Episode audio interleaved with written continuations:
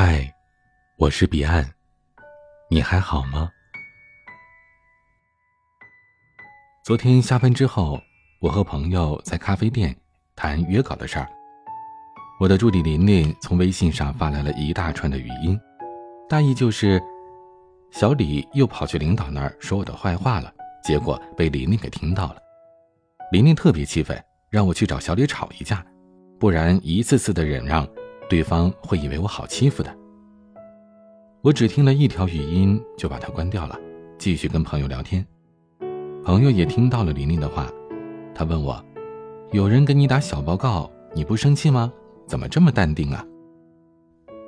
我呵呵一笑说：“那小李啊，不是第一次在背后黑我了，还不是女人和女人之间的那点嫉妒心吗？然而并没有什么用啊，既伤害不到我。”又降低了他自己的人格。我每天上班、写作、谈各种合作，哪件事都比生气更重要啊！我才没时间跟他计较呢。我和你也不能聊长了，还有一个文案等着我定稿呢。其实我也没有天生就这么理智，是吃过亏总结出来的教训。几年前我还在市场部，接到了一份投标的邀请函。是一个很大的单子，两天之后开标。我把细则发给了总经理，他召集了有关部门的负责人紧急开会，要求大家在最短的时间内拿出方案，做出标书去竞标。不到一天的时间，各部门就把自己负责的部分发给我了。接下来的事儿就是我把这些资料一项项的整理，做成一份完美的标书。就在前一天的碰头会上。小李竟然对我做好了这份标书的能力提出了质疑，好在总经理示意他打住，说我没有问题，让我连夜赶出来，第二天去投标。可我当时被小李气得完全失去了理智，恨不得当场和他大吵一架。我强忍着怒火，简单的吃了点饭，就坐在电脑前做标书。我脑子里想的却是小李的话，心里不由得越想越气，几十页的文本。我做到下半夜才勉强弄好，眼睛都睁不开了，没有检查就封了标书。那次投标我没有参加，是总经理带着助理去的。我忐忑不安地把标书交给了总助，让他有事给我打电话。那天我根本上不下班去，只想着投标现场。毕竟那份标书我都没检查，真怕关键的地方出了错。可真是怕啥来啥呀！上午十一点的时候，我手机响了一下，来了一条信息，是总经理助理发来的。他说：“怎么那么多纰漏啊？老总脸都气绿了，估计这次我们中不了标了。”我脑袋嗡的一声，完了，这些年老总一直栽培我，上个月还说要提拔我呢，估计是黄了。这个呀，倒不是太纠结，最重要的是我努力经营了好多年的形象一下子破灭了，想再挽回。实在是太困难了。我开始懊恼的想，要是不受小李的影响，我不就没有这事儿了吗？这下可好，正好达到了他的目的。我真是愚蠢。吃一堑长一智，生气解决不了任何问题，却能把你拖下烂泥，让你难以爬出来。生活当中，越是优秀的人，就越是容易被人羡慕、被人嫉妒、被人怨恨。我有一位作家朋友，曾经在一个很清闲的单位工作，因为他努力又积极，受到过很多人的冷嘲热讽。他说自己也不是不生气，但心里想着自己的梦想，真的是没有时间去计较这些好事者之言。后来他因为文字出色，被调到了一个文化部门工作。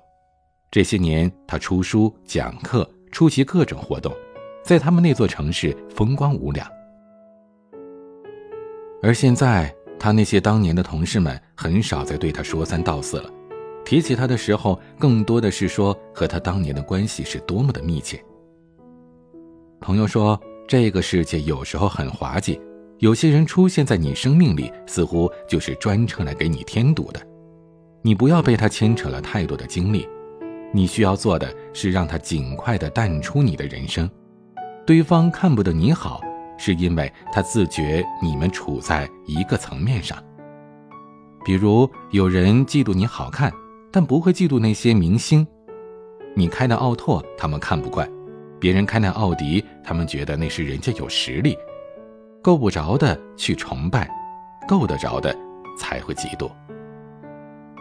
而嫉妒是有射程的，当你越来越好时，不在他的射程之内，他就不会嫉妒你了。你弱的时候，坏人最多。如果你一个个的都去和他们撕，哪有时间来提升自己呢？有人重伤了你，并不需要你必须去和他撕一把才能出气。对一个人最狠的报复，不是降低自己的格局和对方吵架，而是给他一个永远高攀不上的背影。云淡风轻，是因为底气十足。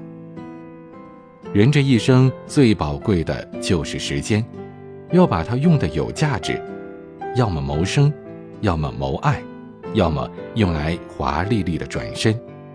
要是都用在讨厌的人身上，那真是亏大了。叶落要在阶前，月弯要在眉梢，把时间用在喜欢的人和事上，这才好。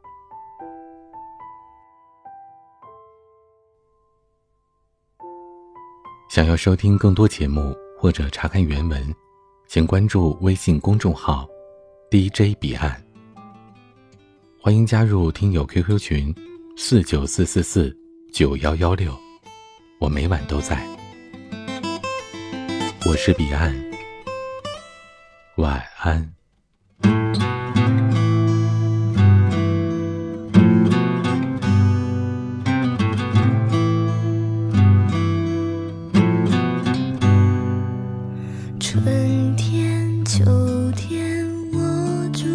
这里没有人来没有人会去春天秋天独自在美丽你不在意谁来谁又去啊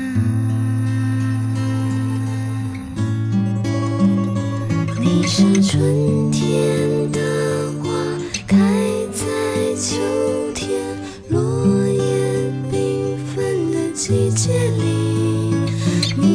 你